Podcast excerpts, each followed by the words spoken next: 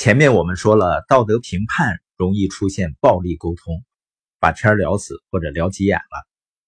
还有呢，就是总和别人进行比较，回避责任和强人所难，也会让你的日常交流演变成一种暴力行为。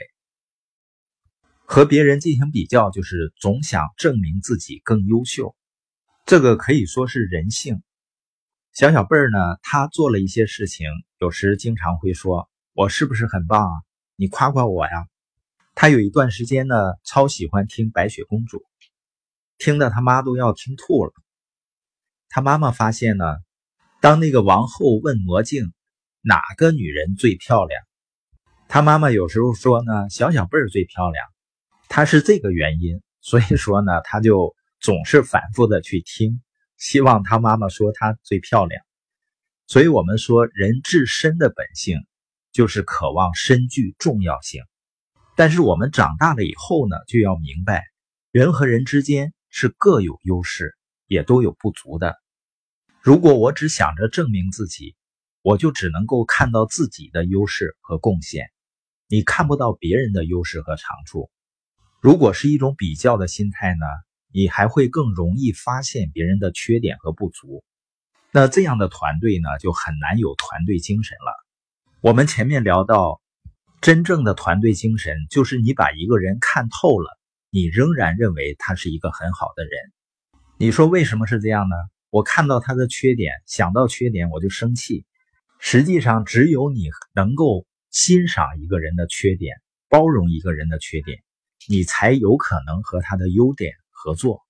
而只看到缺点和别人攀比，就不能心平气和的看待别人了，当然也就不能和别人处在一个平等的关系。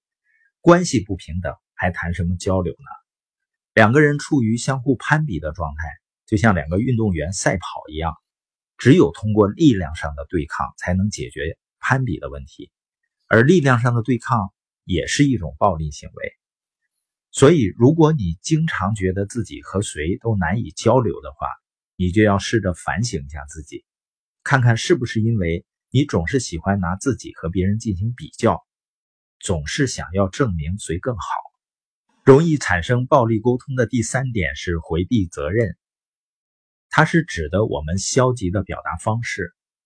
这种消极的表达往往会忽略掉自己内心真正情感的根源。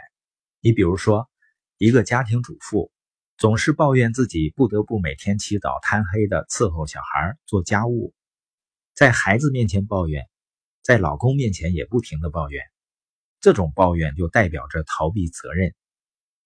这个妈妈呢，她本身也是出于对家庭的责任心和对孩子的爱才去做这些事情的。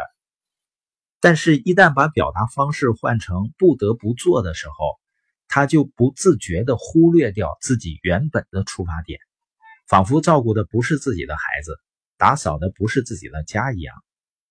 当他对孩子说：“妈妈都快累死了，整天给你当牛做马，你还不听话。”你想想，这样的语言对孩子来说，难道不是一种暴力伤害吗？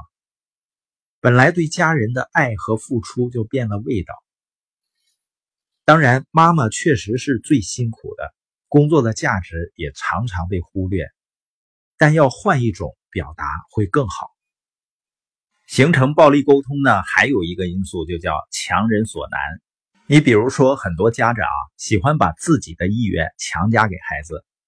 强迫孩子学习一些他们不感兴趣的所谓的专长，或者即使孩子一开始感兴趣，由于很多父母都很急，总是抱怨孩子学得慢，不好好学习，让有的孩子呢有兴趣也变得没兴趣了。